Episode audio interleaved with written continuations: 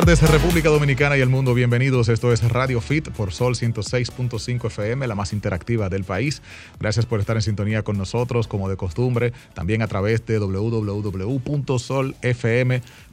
Allí nos ven y nos escuchan en cualquier rincón del mundo. Un saludo especial a toda nuestra comunidad que es bien activa directamente desde los Estados Unidos, la gente que sintoniza desde Boston, desde Nueva York y desde todos los rincones de este país. Allá tenemos muchos dominicanos a propósito de que nos encontramos ahora mismo en el marco del mes de la herencia dominicana eh, que se celebra también en Nueva York y en todos los Estados Unidos. Así que un abrazo bien grande a esa comunidad y por supuesto a todos los que nos sintonizan acá en el país. Bienvenidos sean todos a Radio Fit. Yulisa González. Hola Rey. ¿Cómo estás? Bueno, súper bien, encantada de verte el día de hoy porque la semana pasada pues no pude estar en la cabina y realmente esto es como para mí un entretenimiento, un relax. Como debe ser, sí. Este es nuestro desestrés de los sábados también. Claro que sí, es parte de compartir, de aprender un poquito y de tomar esta horita para relajarnos. Como bien lo dices, Julie, eso es así. Aprendemos mucho nosotros junto con nuestra audiencia y nuestros invitados especiales. Hoy vamos a aprender sobre un tema eh, que yo creo que tiene mucha mucha información necesaria para, toda la comunidad. Eh, hay muchas inquietudes, muchas lagunas. Eh, yo mismo voy a aprender bastante al respecto. Así que hoy vamos a hablar de la fibromialgia. Así que atención, eh, todas las inquietudes respecto a este tema. Nosotros tenemos nuestra profesional invitada para orientarnos al respecto.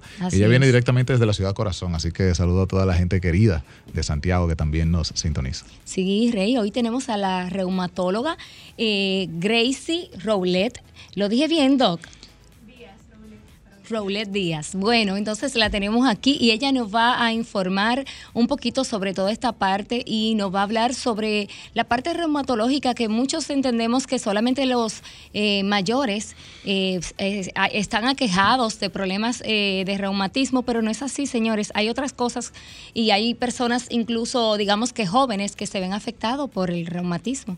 Así que la doctora nos va a hablar un poquito sobre fibromialgia, reumatismo y todo eso. Así que bien atentos por ahí. Por supuesto que sí, esto es fitness y esto es salud también para toda la familia dominicana. Así que desde ya vayan apuntando sus preguntitas, inquietudes, porque cuando regresemos de la pausa vamos a entrar en materia de inmediato con esta consulta y vamos por supuesto también a compartir las líneas para las personas que les gusta conectar directamente con nosotros a través de la línea telefónica. Recuerden que mediante la cuenta arroba radiofitrd eh, pueden ustedes también escribir ahí vía DM sus preguntas, quienes no quieran pues decir su voz, no quieren decir su nombre y demás, lo quieren manejar un poquito eh, más, clandestino, pues perfecto, por ahí también lo pueden hacer. Hagan sus preguntas y nosotros con mucho gusto las contestamos desde acá, desde esta tribuna de la información. Así que bienvenidos sean todos a Radio Fit. Una breve pausa y ya volvemos. El fitness es para todos. escuchas Radio, Fit. Ya estamos de regreso. Esto es Radio Fit, el mundo del fitness en tu radio, entrando en materia con este tema de la fibromialgia y recibiendo a nuestra capitana del barco, Giselle Mueces. Oh, por Dios. Y capitana también de la fibromialgia. Ya veremos aquí un poquito de ese tema. Bueno, eh, la doc, que ya está en la cabina con nosotros, una experta en esta área, médico internista y reumatóloga, nos va a dar luces sobre el tema de la fibro, que casi nadie la conoce, se lo mencionas a las personas el término y muchas veces ni sabes de qué le estás hablando. Eh, en el caso, por ejemplo, de Julie, mal diagnosticadas, muchísimas personas eh, con síntomas parecidos, pues es una enfermedad silente que tiene síntomas que pudieran ser de cualquier enfermedad. Eh, pero antes de pasar con esa materia, ustedes le plantearon a la doctora eh, el hecho de darles a nuestro público luces sobre la reumatología, que no es solamente una disciplina médica dedicada a las personas envejecientes o tercera edad, sino que cualquier persona realmente pudiera estar padeciendo una enfermedad reumatológica y no saberlo, ¿verdad, doctora? Bienvenida a la cabina, la doctora Gracie con nosotros. Gracie Díaz, justo aclarar porque en su Instagram está eh, su segundo apellido. No, eh, están los dos, eh, pero que es Roulette, ¿verdad que Roulette. Entonces ella es Díaz Roulette. Díaz Roulette. Doc, reumatología, ¿qué abarca?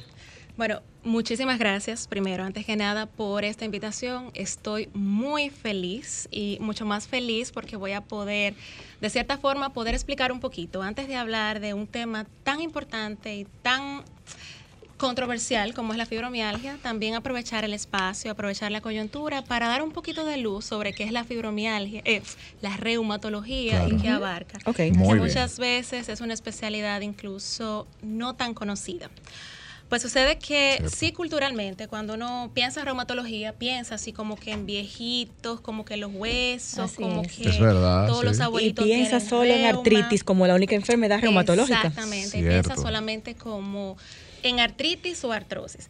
Pero sucede que la reumatología abarca mucho más que eso y mucho más que viejitos. Y en realidad, en sí, los pacientes o las enfermedades que abarcan la reumatología en realidad son a personas jóvenes que, que se presentan. Son mujeres en edad reproductiva.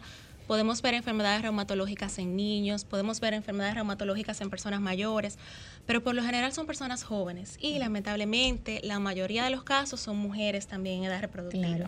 Jóvenes, ¿hablamos de qué edad más o menos estamos hablando? Eh, 20, 40 Mm. años, mujeres y hombres así en edad reproductiva. Bueno, a mí me tocó justamente eh, vivir una experiencia eh, personal a nivel de, de- Estuve mucho tiempo viéndome con un reumatólogo muy famoso del país, eh, yo creo que de los primeros.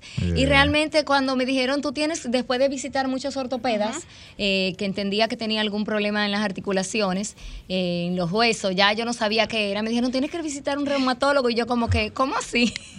es una yo con especialidad 20 y poco, pico de poco años. frecuente. Wow. Muy poco Sí, frecuente. muy poco conocida en realidad, aunque Sí. se está tratando cada día más de darle como más peso, porque muchas personas pasan, y eso está en- escrito incluso en la literatura, aproximadamente cinco años Sí. y varios médicos antes de llegar a un diagnóstico Sí, reumatológico. Y muchos Así gastos. Y muchos estudios. Muchos gastos. Eso implica mucho impacto económico también, porque antes de un reumatólogo se ha visitado neurólogo, se ha hecho electromiografía, Se resonancia. ha tomado muchísimo tratamiento que no, no dan en el clavo. O sea- O pero esto, ansiedad. todo esto por ignorancia de que, de que pudiera tener ese cuadro y no ir directo Eh, allá, o no. como quiera que sea, tenemos que pasar ese proceso de esos Pues costos. eh, no necesariamente por ignorancia. Es que no vamos al especialista que, indicado. eh, tal vez eso. Y como la especialidad realmente, y bueno, lo voy a decir aquí, todavía hay algunas universidades que tal vez no incluyen reumatología en sus En el materias, pensum. en el pensum. oh. Es una especialidad prácticamente nueva, podría decirse, pero sumamente importante. Entonces, si acudimos, doctor, al cardiólogo, al ginecólogo, al internista, quizás no tienen muy frescos estos temas de, de cuáles son Eh, los síntomas y no pueden guiar al paciente. Sí, Creo y- que pasa mucho eso también Pasa y me pasó a mí. Y sucede también que lamentablemente las enfermedades son multisistémicas. O sea, no está mal que vayan al cardiólogo, que vayan al internista. Lo que hay que tener un poquito de pericia tal vez para darse cuenta, porque todas estas enfermedades son sistémicas. O sea, tú puedes tener fibromialgia, por ejemplo, que vamos a hablar, pero tener un síndrome de colon irritable, Oh. tener inflamación articular, Sí. tener problemas eh, con el sueño. Claro. cosas. que converjan varias. Claro, en ese sentido entonces me parece clave que nosotros podamos identificar temprano Síntomas. síntomas, que pudieran Síntomas, conducir claro allá sí. para no para saltarnos un poco la barra, ir directo Claro, al claro, profesional. y no perder tanto tiempo. Síntomas que pueden identificar entonces enfermedades reumatológicas y cuáles son las más frecuentes para ya pasar a fibromialgia. Ah, bueno, ok. O sea, la- dentro de las enfermedades reumatológicas más frecuentes tenemos la artritis reumatoide. Síntomas para identificarla, por ejemplo, que yo tenga dolor articular, sobre todo con datos de inflamación visible, o sea, que mis manitas se me estén inflamando, mis carpos se me estén inflamando, que yo sienta fatiga que sienta fiebre inexplicable muchas veces, que tenga malestar general, que me esté sintiendo prácticamente enferma o que tenga de repente que Cansancio. problemas, cansancio, Insomnio. problemas con insomnio, problemas con mi corazón, etcétera. Muchísimas cosas como que salen de una sola enfermedad o salen de un solo órgano. O sea, ahí son como puntitos para pensar. A mí me pasa algo sistémico, o sea, tal vez es algo más profundo lo que yo tengo y hay que buscar así como más a fondo. Y como cosas inexplicables, como digo yo, porque realmente uno por dice, ejemplo. o sea, pero eh, busco y busco y no, no tengo nada, pero me siento enferma. Exacto. Y muchas veces eh, cambios físicos, inflamación en el cuerpo, abdominal, en diferentes áreas, retención de líquidos. Todo esto también puede ser un llamado de atención Sí. a que tenemos un- una enfermedad reumatológica. Sí. Doctora, y entonces dentro de las más frecuentes está la artritis, la artrosis, esas son las que primeras que podemos ver en porcentaje en el país o a nivel mundial. A nivel mundial, en realidad. Dentro de las enfermedades reumatológicas, la artritis, la, la artritis reumatoide y la artrosis son dentro de las más frecuentes. Y se pueden presentar en edad joven, como usted nos Se dijo. presentan principalmente en edad joven, sí. Se presentan a cualquier edad, pero son más frecuentes en pacientes en edad reproductiva. ¿Son hereditarias o van, eh, depende de algún estilo de vida? o de algún evento especial? Eh, pues no, en realidad son enfermedades que tienen que ver con el sistema inmunológico. Hasta ahora realmente no se sabe por qué pasa. Sí se piensa que hay algún factor como gatillante en individuos que ya estén como predispuestos genéticamente, algún factor tal vez infeccioso, estresante, que hace que de repente ese paciente, su propio sistema inmunológico empiece de repente a atacar, a atacar a su propio cuerpo.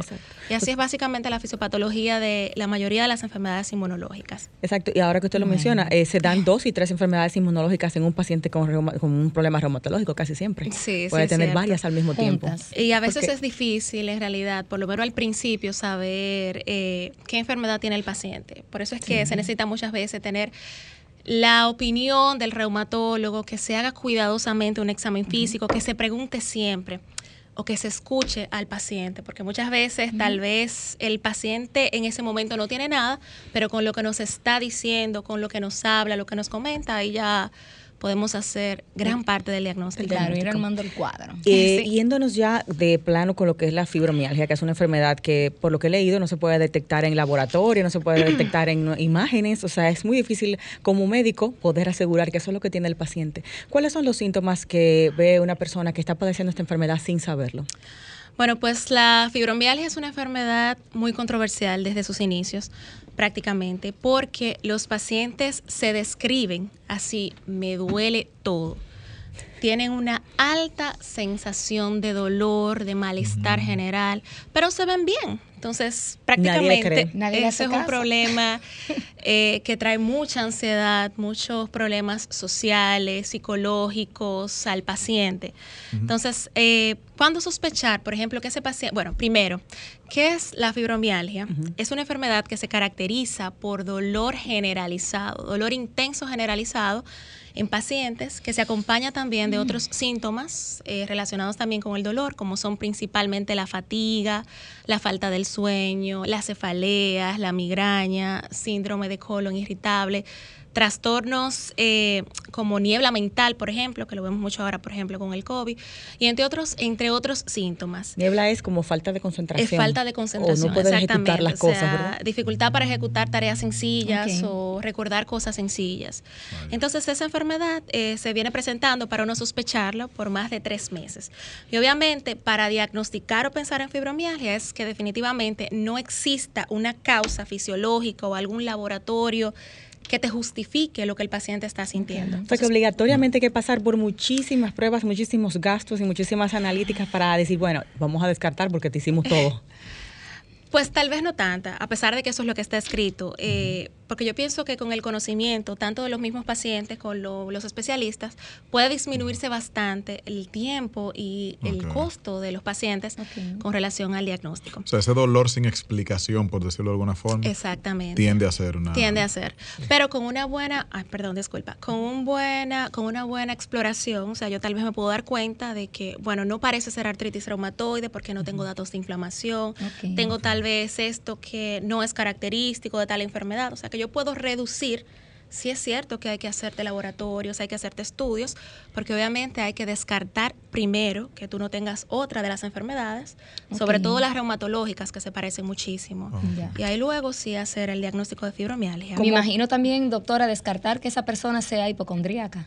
Porque Eso, también se dan eh, ese tipo de casos. Es decir, hay gente que siempre se está quejando de algo. Bueno.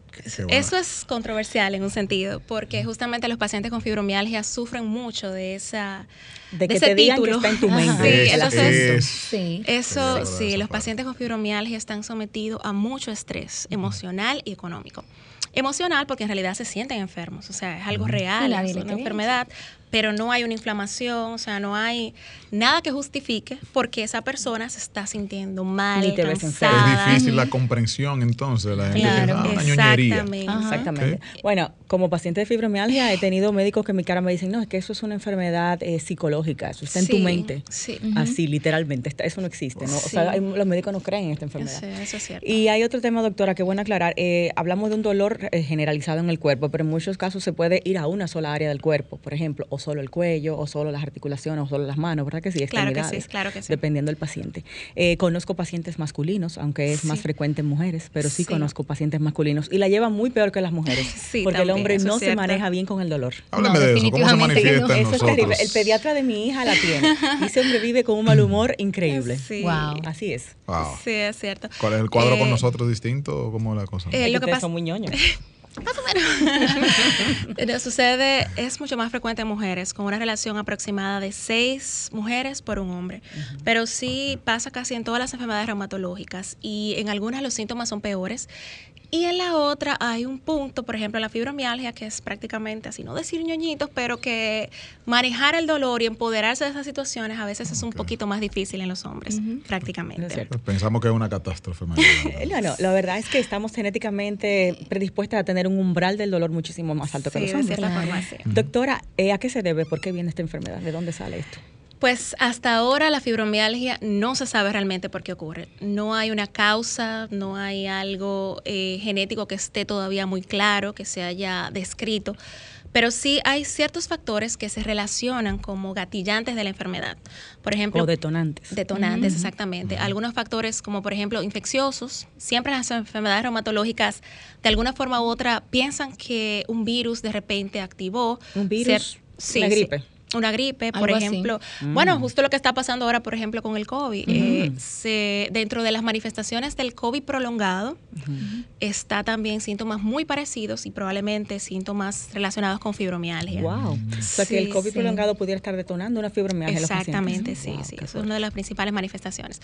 Y bueno, situaciones también estresantes, como por ejemplo una violación, un accidente, incluso muerte de un familiar, un divorcio, que de cierta forma cambien ah, o impacten de una forma eh, brutal al paciente, pueden funcionar como gatillantes o activadores de esa predisposición tal vez genética y a partir de ahí empieza a sufrir de fibromialgia. Pero sí está muy ligado entonces a la parte Psicológica, eh, psicológica emocional. y emocional.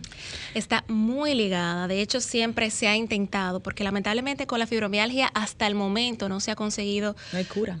Una cura, una causa, un tratamiento, y en todos los estudios son pocos concluyentes. Se ha intentado ver por la parte psicológica y sí, de cierta forma, a nivel cerebral ocurren ciertos cambios, que en la recaptación de serotonina, que en la neurotransmisión, que en el umbral del dolor.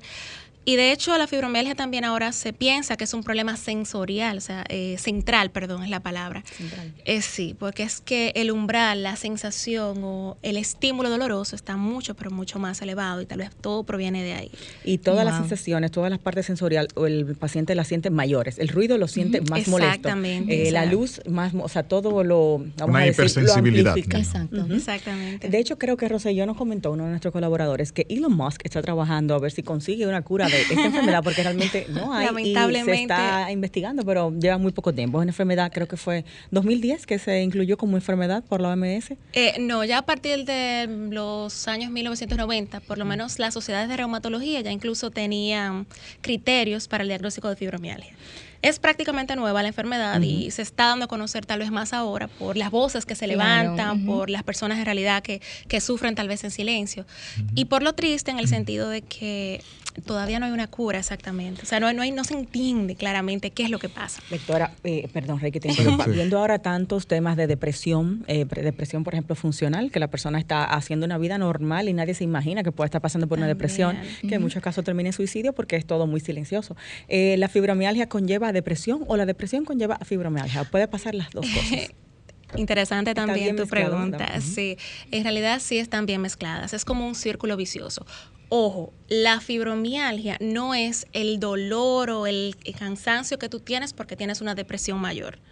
Pero sí, la fibromialgia per se te lleva a cambios en el estado de ánimo, a depresión. Y viene otro punto en el círculo vicioso, el hecho de que tú tengas dolor constantemente, de que tú no duermas, Claro, de que tú te realmente lleva a una depresión. tal vez te eras una persona productiva y de repente te sientes que no puedes ni levantarte. Temprano. Te va a llevar Cumplir a con ciertas cumplir tareas. con ciertas tareas, Sí, exactamente. sí, sí. Te va a llevar a un círculo que de repente tú te... Y probablemente si estás incomprendido, también te va a llevar a un ciclo Claro, de de depresión. depresión. o sea, No, no, no. Y que tú como paciente azotas a toda tu familia. Porque Claro. entonces te vuelves un tirano a la hora del sueño, porque cualquier cosa te despierta. Sí, no logras claro un descanso reparador. Entonces toda tu familia está aterrorizada contigo a la hora del sueño. o sea, todo el mundo se afecta realmente, wow. el que vive con un paciente de fibromialgia. Se afecta, Doctora, sí. dentro de las preguntas habían dos, una ligada al tema ejercicios. ¿Hay actividad física que conviene más que otra para la fibromialgia? Y tratamientos medicamentosos, ¿cuáles son los que actualmente eh, están aprobados y funcionan? Vamos a abordar todo eso al regreso de la pausa para saber qué hacer, pues, si hay cura o no hay cura, entonces, ¿qué, hacemos con la fibromialgia? Por supuesto, más adelante también tenemos cine y fitness. Claro que sí, lo vamos a tener cerca del último bloque con Huguito, porque el hombre está muy tropical y no sale de una Wow. vacación, así que vamos a ver si lo localizamos en una de las playas del país ahorita más tarde. Como debe de ser. Yo Vamos pensé a que la ese hombre estaba en Canadá ya. No, no, no, ese hombre- Canadá, aprovechando Sigue. la tierrita. Qué Volvemos chulo. con más en Radio Fit. Escuchas Ra- Radio Fit. Radio Fit.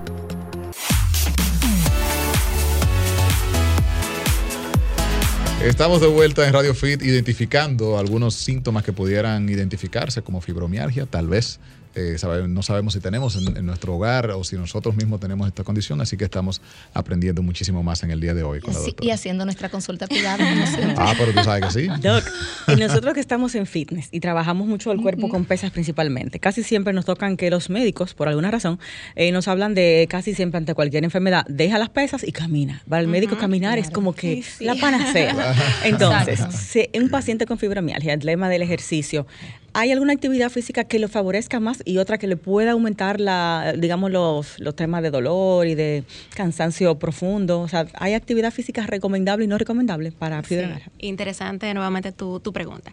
Fíjate que el ejercicio últimamente está siendo sumamente recomendado para todas las enfermedades reumatológicas. Pero la caminadera. Pues no solamente la caminadera. sí. Doctora, pero, sí. y, y si uno, por ejemplo, No, el eh, nosotros que hacemos pesa, eh, es, eh, digo yo, como una persona que tiene fibromialgia, es como agregar un dolor eh, adicional, por así decirlo. Eh, ¿No sería eh, un poquito Contraproducente. contraproducente? Pues no, en realidad el ejercicio, no solamente el caminar, o sea, en realidad tú puedes hacer el ejercicio que tú te sientas cómoda atendiendo a las necesidades de tu cuerpo. Por ejemplo, tal vez un paciente con artritis reumatoide, en un momento que esté muy activo no te va a poder levantar pesas, pero sí necesita de cierta forma, incluso para mejorar sus síntomas, para que el tratamiento le haga más efecto, necesita cierto grado de ejercicio. claro. ¿Qué pasa con los pacientes con fibromialgia? En realidad, sí, cualquier ejercicio está recomendado. Algunos más que otros, por ejemplo, los aeróbicos. Empezar así, Más la natación, eh, la caminata, Yoga, me imagino. el yoga y aquí en las guías incluso ahora como parte del tratamiento están incluyendo el tai chi y la yoga. Oh. O sea, el tai chi es lo, lo máximo así, como que practicar tai chi es como lo nuevo para... Va más de lo que es meditación a ejercicio el tai chi. Exactamente, así prácticamente son eh, eh, ejercicios de estiramiento suaves. Sí. Y con relación a lo que dijiste, no, es una creencia que tal vez nos reprime el hecho de que si hay dolor no puedo hacer ejercicio. Bueno, en el momento que tengo el dolor, tal vez yo no voy a salir a correr, pero pesas. se va haciendo poquito a poquito. En los pacientes con fibromialgia, lo ideal es que hagan. Obviamente, si lo que puede hacer son 10 minutos, excelente. 10 minutos que camine, que en la casa.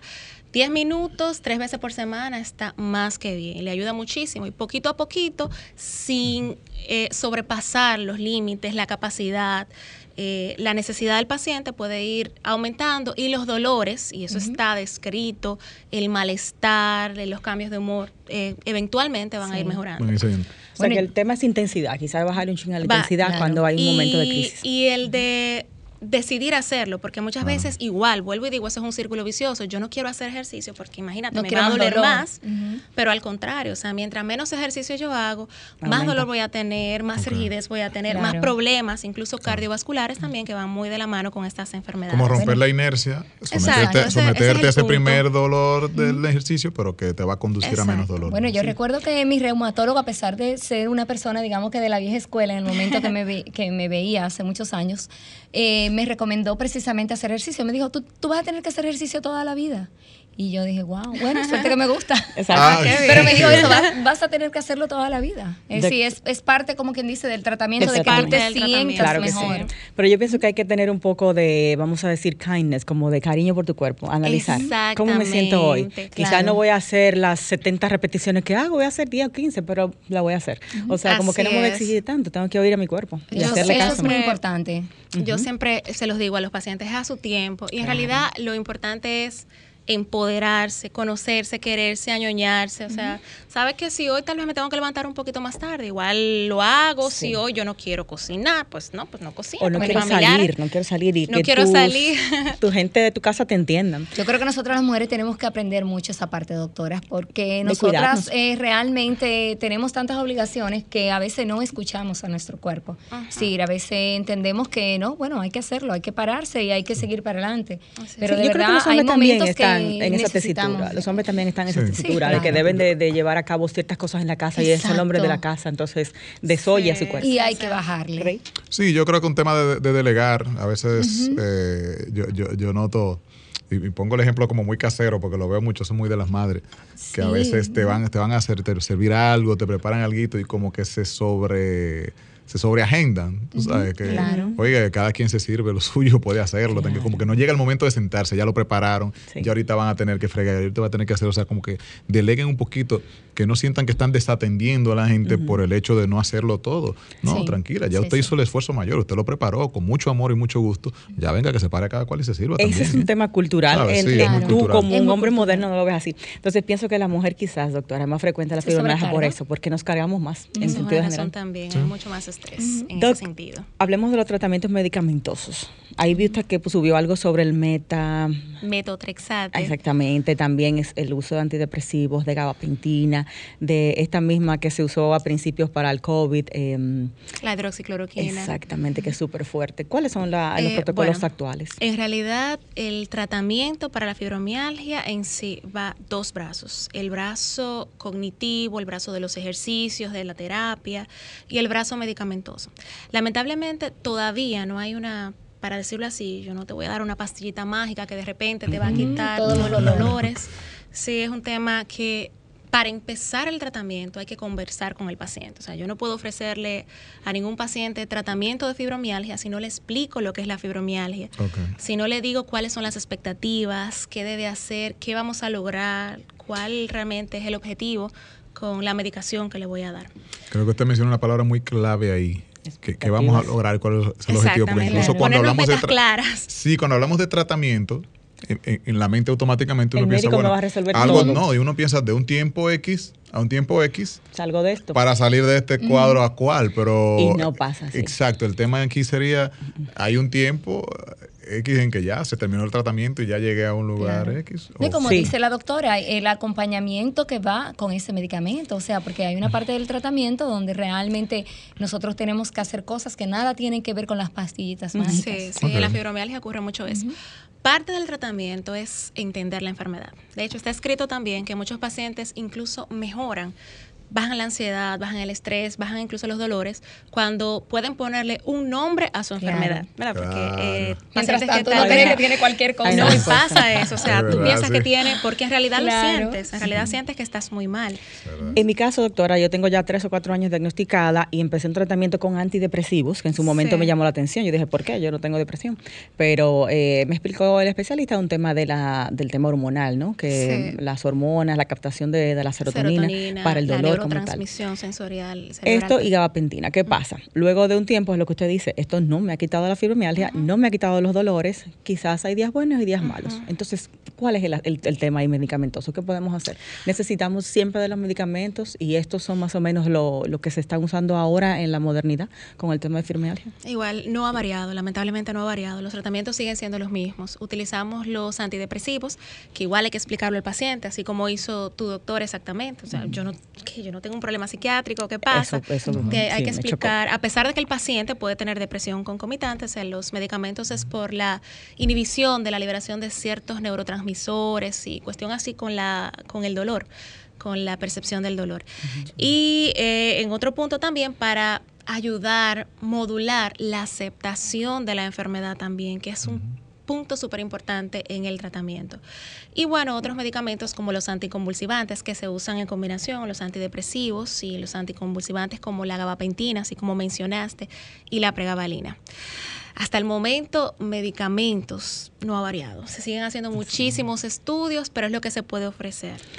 Sin embargo, es lo que digo, hay que explicarle al paciente que a pesar de que el paciente tenga su adherencia, que lleve su tratamiento, hay ciertas medidas que se necesitan aparte para que esos medicamentos puedan hacer efecto o que el paciente en realidad pueda llevar una buena calidad de vida. La mayoría de veces, y ahora se está abocando mucho a la terapia cognitiva conductual, Traducción. Eh, bueno, eso son ciertas... Lleva parte psicológica. Sí, la parte psicológica en realidad. O sea, perdón, eh, primero, o sea, yo sí tengo que sugerirle a mi paciente terapia, que el tai chi, que el ejercicio, incluso acupuntura, en algunas guías lo mencionan. Ay, buenísimo. sí, lo mencionan en las guías, en realidad. Pero en algunas ocasiones, la terapia cognitiva conductual son una serie de medidas que hacen los... Aguante esa idea ahí, ah, Doc, para tomar una llamadita que tenemos. nosotros no la tomamos eh, para nosotros la consulta y no habíamos visto los teléfonos. Radio Fit, buenas tardes. Gracias, buenas. Eh, yo ¿Qué relación tiene la osteoporosis con esa situación del estrés? Porque leí que eh, estar en un estrés constante puede causar osteoporosis. Mm. Entonces, yo estoy escuchando también que el tema, ese tema tiene que ver por lo que le indicaron a, Giselle, que su médico le indicó para el estrés y para... Fue para, fibromialgia como tal. Exacto, pero veo que también la, osteoporosis, el, un constante estrés causa también eh, deterioro en los huesos. ¿Y qué relación tiene la reumatología con los huesos en relación a la osteoporosis, por favor? Ok, gracias por tu pregunta. No sabía que, que estaba relacionado el estrés con el tema osteoporosis. Bueno, en realidad no, mm, no mucho. Tal vez eh, quieres decir osteoartritis, podría ser, prácticamente. La osteoporosis es una enfermedad que también es sistémica, pero prácticamente metabólica, donde tenemos que hay un aumento, perdón, una pérdida mayor de lo que producimos en la calidad con relación a la calidad del hueso. Ocurre por muchos factores, incluyendo lo más principal, que es la edad, o sea, es algo que nos va a pasar a medida que avanzamos en la edad. Con relación al estrés, eh, eh, directamente tal vez no está muy relacionado. Ahora te puedo decir, por ejemplo, la artrosis, el estrés, los medicamentos antidepresivos, pues pasa tal vez lo mismo en la artrosis, que se relaciona mucho con fibromialgia también, y de hecho parecen muchísimo. Mm. En la artrosis estamos sometidos a dolor constante en las articulaciones porque hay un desgaste en la articulación, en el cartílago, con datos reales, en este caso sí, de inflamación y que muchas veces el hecho de igual tener constantemente dolor articular, impotencia funcional, nos causa estrés y para el tratamiento, de hecho en las guías también en la osteoartrosis se están recomendando los antidepresivos. Tal vez ahí viene más tu pregunta eh, ahora, en las otras enfermedades reumatológicas y el estrés, como mencioné al principio, juega un papel muy importante porque se piensa que eso contribuye como a desencadenar o activar a los pacientes que tienen ciertas enfermedades reumatológicas. No sé si contesto tu pregunta más o menos. Sí, ella parece que tenía una confusión con el sí, con la artrosis. Claro que sí. Eh, reiterar los números para la gente que está en casita. 809 540-1065, también 1-809-200-1065 desde el interior sin cargos y el 1-833-610-1065 para las personas que están en los Estados Unidos. Doctora, para su consulta, ¿dónde la podemos eh, llamar, conseguir, hacer la cita? Ah, y en Instagram. Eh, yo estoy ubicada, soy de Santiago, como dijo. Eh, la ciudad corazón. Sí, pero está ya radicada. Sí, estoy radicada en Santiago. Sí. Ah, representando de amarillo, ¿eh? Por si acaso. Bueno, claro. Ah, pero sobre todo, lucha. Claro que sí, claro que sí. bueno, se heredan por allí. Sí, eso, eso, aumenta mis dolores. Ah, lo siento. no, mentira, Doc. Entonces, número ah, bueno, estamos ubicados en Santiago, ¿verdad? En el Centro Médico Cibao Tesa a sus órdenes por allá. También visitamos en Mao, la ciudad de los bellos atardeceres, como dicen, ¿verdad? En el centro. Y Manor, y en, igual en el Hospital eh, Regional José María Cabral Ibáez, allá en Santiago también. Excelente. Bueno. pues la doctora Gracie Díaz Rowlet, ¿verdad, doctora? Con nosotros hoy hablando de fibromialgia y cualquier pregunta que tengan también sobre reumatología y todas estas enfermedades que son rarísimas y debemos documentarnos para poder a tiempo diagnosticar y darnos el tratamiento adecuado. Volvemos con más aquí en Radio Fit. Fitness, salud, solo en Radio Fit. Radio Fit. El mundo del fitness en tu radio.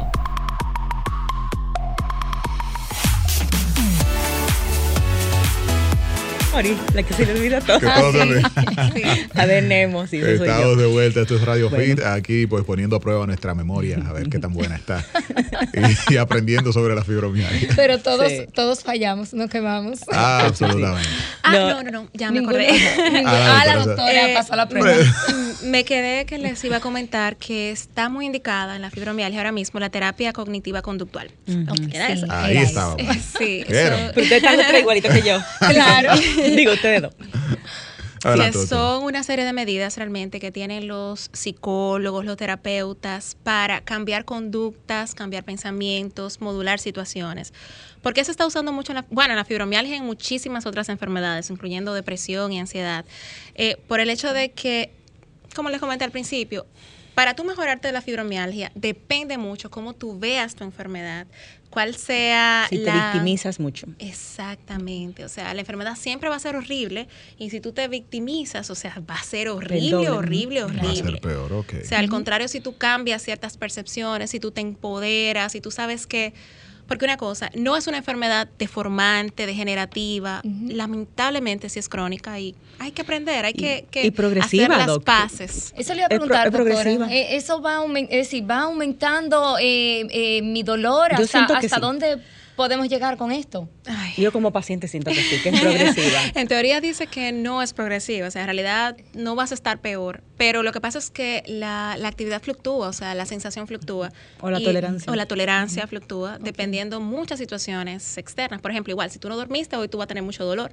Y esta semana probablemente tú vayas a tener mucho malestar y mucha sensación de fatiga. o sea, ¿Llegan síntomas nuevos, doctora, con el tiempo? Es decir, yo, por ejemplo, soy diagnosticada y comienzo quizá con dolores en el cuello o en las articulaciones y de repente comienzo a tener múltiples dolores nuevos.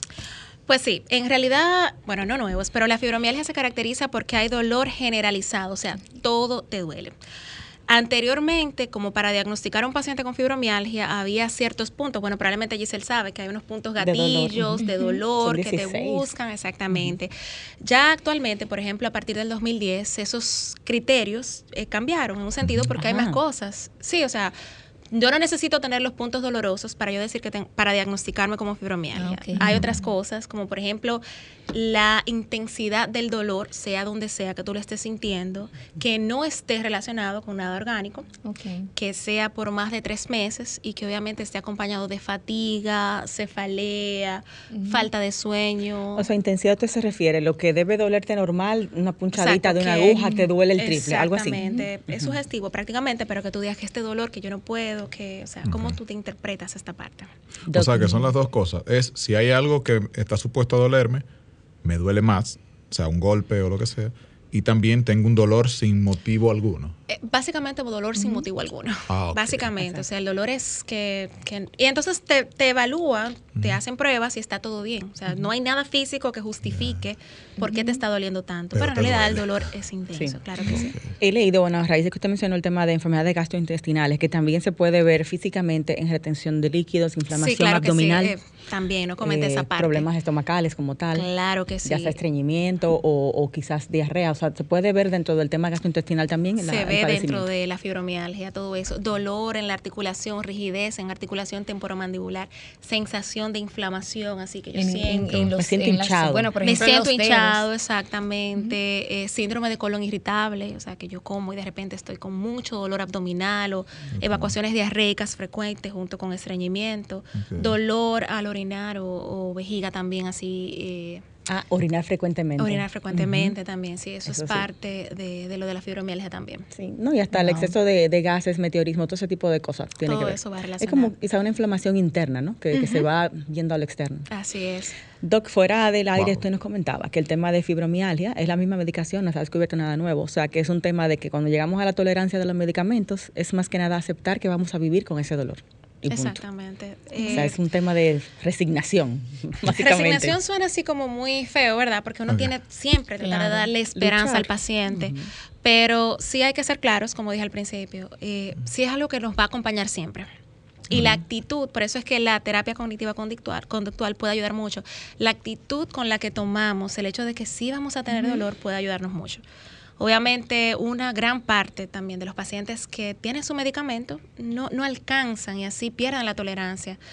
Hay pacientes que lamentablemente no es problema de que el medicamento no le hace efecto, es a veces que el mismo factor económico no le permite llevar el tratamiento ah, sí, sí, que claro, las quisiéramos, tera- pero las terapias, por Las las ejemplo, terapias son la- costosas. claro que sí. Que No, y las mismas sustancias a veces ni los seguros la cubren, es complicado. No, no la Sí. cubren, en realidad no la cubren. Y eso es algo que tú vas a tener que usar. O sea, que Claro. La. Siempre, siempre. Exacto. Una cosa, así como en términos llanos, eh, eh, ¿en qué, en qué degenera? O sea, ¿a qué ¿A dónde te lleva? Sobre, exacto, sobre qué debo preocuparme y sobre qué no. O sea, ¿qué me, qué me va a pasar verdaderamente con la fibromialgia? ¿En qué, en qué puede concluir? Buena pregunta. ¿Y de qué no debería preocuparme para sacar eso de mi cabeza? Claro. Así mismo, muy buena pregunta. Gracias. Igual, parte de tú aceptar la enfermedad es eso. Tranquilidad en el sentido de que no es una enfermedad que te va a llevar a la muerte, te va a llevar a cama, te va a poner en coma, te va a dañar el intestino, nada No de me voy a eso. morir de eso. No te vas a morir de, eso. sí. Eso Vas a es una forma que vas no a vivir cansado, pero no vas a morir de eso. Ok, Ya, Aburrido, ya vamos quitando la, la no mitad del estrés. Ya Sí, ya. eh, No. eh, es- Continúa. eso es lo que digo, que cuando uno Aclaración, conoce, no, doctora. Claro. Depende cómo la maneje la enfermedad. Si es una persona que entiende que si no voy a dormir, me pongo histérico y me meto 50 mil pastillas, te muere de, de las Ah, pastillas bueno, que de está una viendo sobredosis, eso sí. Ah, bueno. Eso es. Pero no de la fibromialgia. Exacto.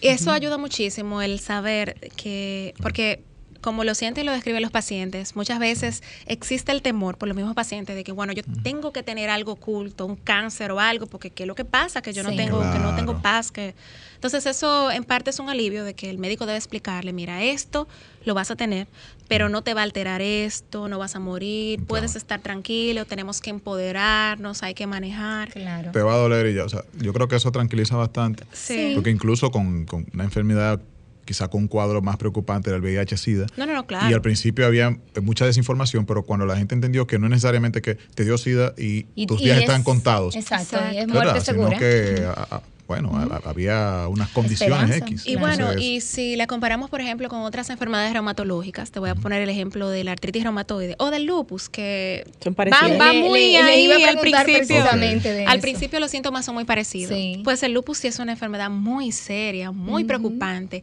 Amerita mucho tratamiento, mucho cuidado, muchas medidas.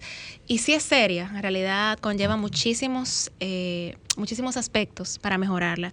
O sea, y que- sí puede llevarte a la muerte. Claro que sí, puede llevarte, puede, puede Entendido. desencadenarte la muerte si no tienes tratamiento, si no, incluso hasta con el mismo tratamiento muchas veces eh, sale de nuestras Sí, manos. Y, lo, y peor es que solo sí. se pueden eh, decir, eh, medicar, digamos que eh, los síntomas y no realmente la enfermedad en sí. Exacto. Es una enfermedad que no se cura. No tiene, Tampoco se exacto. cura, ese es otro tema. ¿Qué usted hace con sus pacientes que ya generan esa tolerancia? Eh, ¿Cambian tratamientos o simplemente le- les, dice nada, aguante ahí? No, hay de otra. intentar, intentar lo, lo emocional, el cambio, intentarle que... No todos hacen tanto ejercicio como tú, eso hay que decirlo. Muchas veces los pacientes tienen miedo, tienen cansancio, se sienten fatigados. Motivarlos a que se quieran, que caminen, que acepten, que... Tratar de que hagan cosas que tal vez no... Que lo relajen, No lo hagan más felices, relajen, los hagan más felices. Sí, quizás tú no puedes ir a ¿alguna- terapia, pero vaya, de- dese unos masajitos o aprenda a darse unos automasajes en los pies Sí, todas las tiene que antes de dormir. Descansa, Sin culpa. duerme, Exacto. sin culpa es la palabra. Descansa, quiérete, Ok. duerme. Doc, ¿alguna anécdota eh, de, sí. de pacientes que usted ha tenido que le hayan impactado con este tema de la fibromialgia? Pues casi siempre los pacientes con fibromialgia son, son un tema que a mí me gustan los pacientes con fibromialgia en realidad, pero casi siempre uno termina llorando también con ellos. Porque no, el detalle es que los pacientes cuando llegan al reumatólogo en realidad sí ya han pasado por varios médicos. Sí. Y muchas veces, muchas veces nadie los escucha. A veces un paciente con fibromialgia lo único que necesita es que le, que le pongan atención, que le digan y que, as- que sientan que no están locos. Porque Exacto, yo como sé que que te duele. Que, ay, wow, Claro. que todo el mundo tal vez piensa, ya en mi casa piensan, ya yo no quiero volver a un médico más, no me hago un estudio más. Wow. Y tal vez solamente con escucharlo, a veces como que es Sí. un poquito liberador. Y, y eso siempre como que pasa, siempre a algunos se les sale una lagrimita, a mí también, después más atrás, Ah, claro. llorando. Qué, qué bonito. Mira, lo que pasa es que la mayoría de las cosas están aquí, están en la mente. Y es un, te- es un tema de, de- de ser comprendidos. O sea, el solo hecho de que te digan, sí, yo sé lo que te está pasando. Sí, y eso me vale imagino mucho. que Claro, te duele. es ¿Verdad que sí? Ok, una tranquilo. gran O cosa. sea, con eso ya te Y vamos a calmaron. trabajar, vamos a, Por vamos a salir adelante de esto. Qué eso es lo que hay que Sí, decir. O sea. Yo vamos a superarlo. que tristemente va a pasar igual que el SIDA, que al principio, bueno, era un escándalo, no había cura, era el pandemonio en el SIDA y ahora está bastante normalizada la enfermedad. Y yo pienso que con fibromialgia va a pasar igual. Van a pasar unos buenos años hasta que Claro. se normalice hablar del tema y que se normalice creerle al paciente. Eso es lo que Sí, pienso. sí, O sea, ahora sí. mismo estamos como nuevos en ese asunto.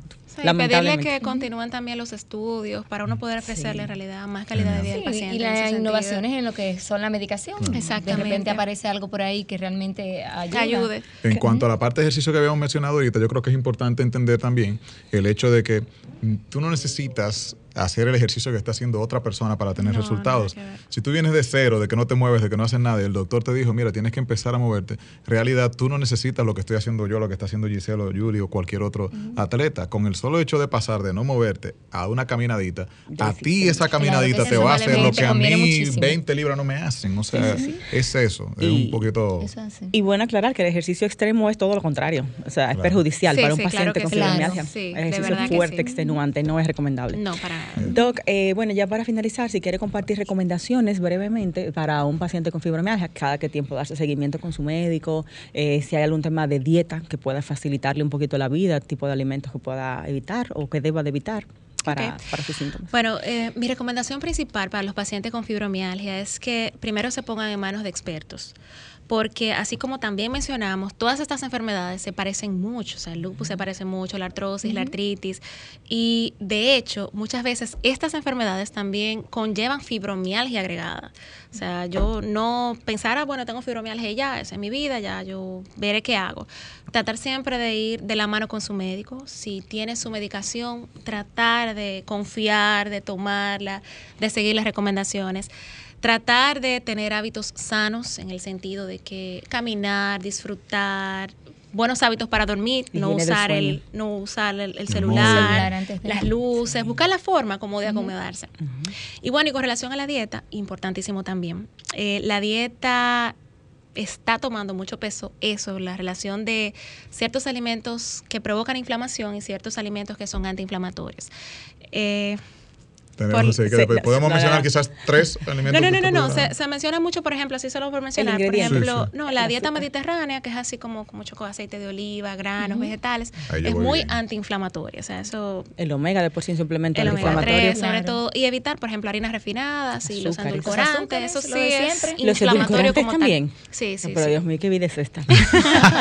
Eso Bueno, para todo. Finalizando, la doctora está en Instagram como arroba DRA, ¿verdad que sí? DRA Gracie, Y adelante y latina después Sí. con S.